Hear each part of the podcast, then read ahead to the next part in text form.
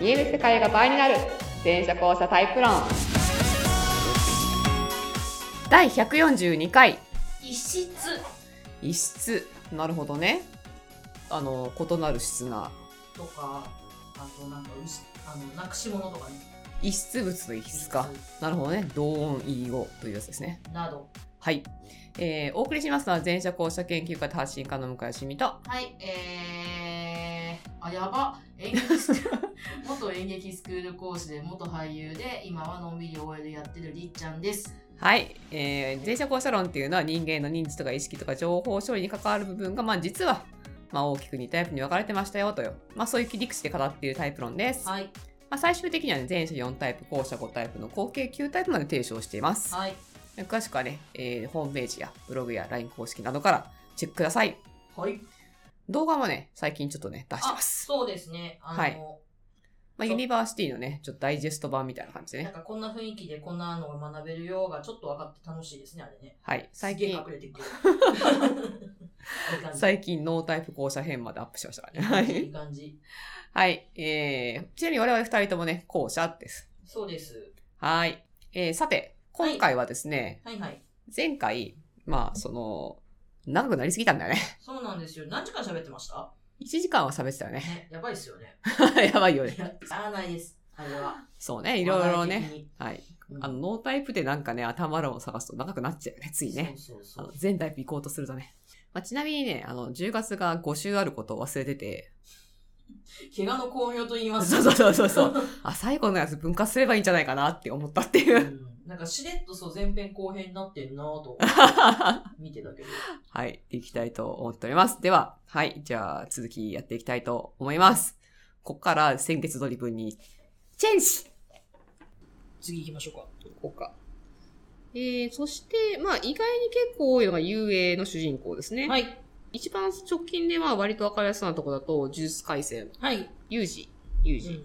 あの、作者もし遊泳なんだけど、えーと遊泳っぽい。ね、あと、タッチのタッちゃん。たっちゃん。タッちゃん遊泳っぽくないちょっとタッちゃん遊泳っぽい気がするんだよな。えすぎ達也ね。ブラックホールじゃないじゃん。いやブラックホールじゃないね。前者で。でもないじゃん。前者じゃないね。ゆえじゃん。遊泳じゃんね。ゆえでしょまあ、あと、おそ松さんとかのおそ松さんとかね。はいはいはい。ト松は遊泳でしょうね。デスノートの、まあ、主人公じゃないんだけど、エルとかね。あー。まあ、映画の方はもうほぼ主人公でしたけど。頭のいい遊う泳。ん。あと、ハリー・ポッターですね。ハリーは有名だ。 ハリーはゆえでしょハリーは有名だよ。な、な、なんかあの、ちょっとこじらしてる感じ。 わかる。そうそうそうそうで、ちょっと嫌なことあったりなんかしちゃったりすると、すごい落ちる感じね。混沌の渦の中に落ちちゃってる感じとか、ね。そうそう。あの、あと、いい塩梅に空気読まないとかね。ああね。全然空気読を。まない。 本には悪気ないんだけど。あと、地雷踏みやすいとことか。踏むねよく ね。まあ、女女性だと、まあ、バサラの主人公とか、バサラ、ババササララわかるかな田村由美の。まあそうだって。ミステリーという流れを書いた人が、の代表作だようん、ね。うん、見たことはありますうね。んあミステリーミステリーという流れも、あやっぱ主人公が、あれはわかりやすいです。あれはね、ドラマも見てください。 面白いよね。ドラマも映画もすべて遊泳です、あれ は。菅田将暉も遊泳だしね。菅田将暉が遊泳ですから。あの、エルもそうだけど、遊泳がやってる遊泳役は本当にハマるよね。なんでしょうね、あのなんか抜け感。ね。ちょうどいいんだよな。ええええええ僕はそんなのできないですよ。帰ります。みたい な。ぽいぽいぽいぽい。ええってよぽくいぽ言。いうぽい。 そうそうそう。そうそうそうそう。あれは面あ白の、い。ちょっとつかみどころのない感じとかね、うん遊泳っぽさがすごいあるなっていう。急になんかスイッチ入っちゃう感じ。そうそうそう、すいません急に、急につ急いにて入なる。んか自分の中で理論が通ると。でその時は全然空気読まないっていう。えー、なんでこれをこうしたんですかみたいな。 いやー、あれ面白いなー。私映画見に行くんだ。絶対見に行くんだ。女性主人公がな、いや、全然いるはずなんだけどな。遊泳の女性か。なかなかでもちょっと難しいよね、人物造形がね。うん。難しいですね。高あー畑充希さんみたいな。あー、そう主人ね。公ね。あ、早尾さんの作品いそうじゃないですか。はやおさんの作品ね、意外と遊泳っぽいキャラ多いなって気がす多るいっんすだよよね、ね。遊泳だからもしこれが後者なら遊泳かなって感じのキャラ。だかうん。らクシャナとかどうクシャナさつきちゃんとかさ。さつきちゃん、ちょっと遊泳っぽいんだよな。でしょあの、まあ前者かもしんないけど。そうでも前者集はちょっとそう、だから後者なら泳遊泳じゃんって感じがするじゃん。ん。お父さん遊泳っぽいな、ちょっと。あ、そうね。 そうね、そうね。言う後で、あの、くず系キャラによく あ、あれだ、あの、飛行機作ってる人、あのあ人トンの、ボね。あの人の造形はゆえっぽいな。ねトンボは遊泳かもしれないですね。え。マージョコさーんっつってね、空気読めてないですからそうね、読めてない完全に。肺病、結核の奥さんの横でタバコ吸うぐらいの神経差ね。己の信じたエントロピーのために他を全て犠牲にする感じなんかこう。えー、なんでしょうね。というわけで、はいまあ、あそういうなんかちょっと、つかみどころないキャラクターっていうかな、ダドリー・ユージ君も呪術廻戦、うんちょっと不思議じゃん、キャラとしては。うんうんうんライン、その人の考えてるそのラインが読みづらいっていうの、うん、だからそう、ドストライク、ストレート、ルフィ、わかりやすいみたいなことではないですからね。う。そう。ちゃんと一貫してる感じがあるんだけど、どういうラインで一貫してるのかちょっと読みにくい感じっていうのが割と遊泳っぽいキャラかなっていう。。はい。はい。えーだんだん少数派になっていくんですけど、はい。で、で、先に行くで、まあ、で主です人公は、まあ、デスノートのライトさんですよね、やっぱねま。あライトさんでしょうね。基本ラスボスで来るからね。 ねえあと、夜文感動って漫画、あアニメしてる漫画なのかなあ、えっと、名前は見たことありますね。まあ、そこに出てくる女性の、その武器商人うん。の、めっちゃ頭いい女性もうんデっぽいね。へとか、主え。人リオ公。様ディオ様はそうね。まあ、主人公じゃないんだけど、 まあ、そうそう主そう。人公じゃないけど。でどう主まあもう人公じゃないけでもど、主人公と言っていいぐらい、ずっとこう、なんか、そう、なんか主人公と言っていいほどの悪役多いですよね。そう無惨様とかね。無惨様とかね。無惨様はいい、いい霊前者ですね。そうね まあ、そうね、冷静者ですね。山岸涼子の、知ってる聖徳太子主人公にしたやつ。ひいずるとこの天使とか。あ、わかんなければいいや。あとは、あの、私結構好きなんだけど、小池玉也さんって知ってる ?4 コマっぽい感じで漫画描いていく人。あ、まあそうじゃない作品も多いんだけど。ああ、見たことあります、見たことあります。その人のう、んこの、家政婦さんシリーズってあって、ここのシリーズのね、主人公めっちゃ高負荷の低前者だと思そう女子なんです女性ね。へえ。う。キャラ設定が面白くて、180センチのおブスのおバイ。すごい設定ですね。うん。めっちゃモテる。男にも女にもめっちゃモテる。はい。このシリーズはね、面白いなただって一思う人。の S ランク。そう、S ランク家政婦さ。うんーん随所に出てくるモロッコ料理が魅力です。なんかすごい漫 画ですね。ちょっと後で読もう。結構面白い。その中に出てくる料理とかもなんかいいいなっていう。あなんかいろいろある気がするんだけどね。なんかこう、ちょっと融通の効かない系の、でも自分のこう、絵があるっていう、世界観があるっていう。やっぱ出てくるの悪役ばっかになっちゃうなまあ、作りやすいよね。かそう。いや、でも絶対あるんだけどな。なかなか思いつかないな。宿題。はい、宿 題。やばい、ずっと喋ってる。え、じゃあまたちょっとあの、ほはい放送までにちょっと。また、皆さん。んも思いついたら教えてください。ぜひ。はい。残るは、えー、脳脳内会議と図書館か。イエス。図書館主人公ってどうよ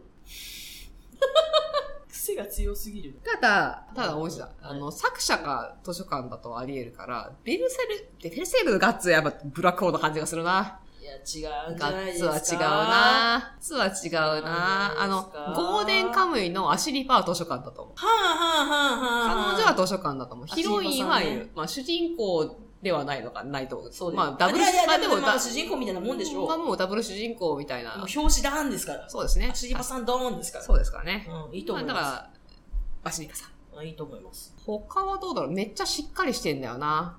あ、あと、そさっきのレリコミで言うと、お悩み解決型のさ、出た。 お悩み解決型。バオイ時給というのをバシッ、バシッ、バシッって決めていくみたいな。